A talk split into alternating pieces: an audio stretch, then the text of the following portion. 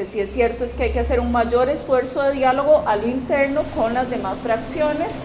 eh, para las etapas que, que siguen. Recordemos que basados en el 208 is hasta el día de hoy, lo que continuaría sería con la etapa del segundo debate, si no se presenta la consulta facultativa a, las, a, la,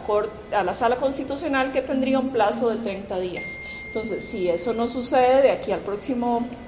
lunes, el martes estaríamos en un segundo debate y creo que el llamado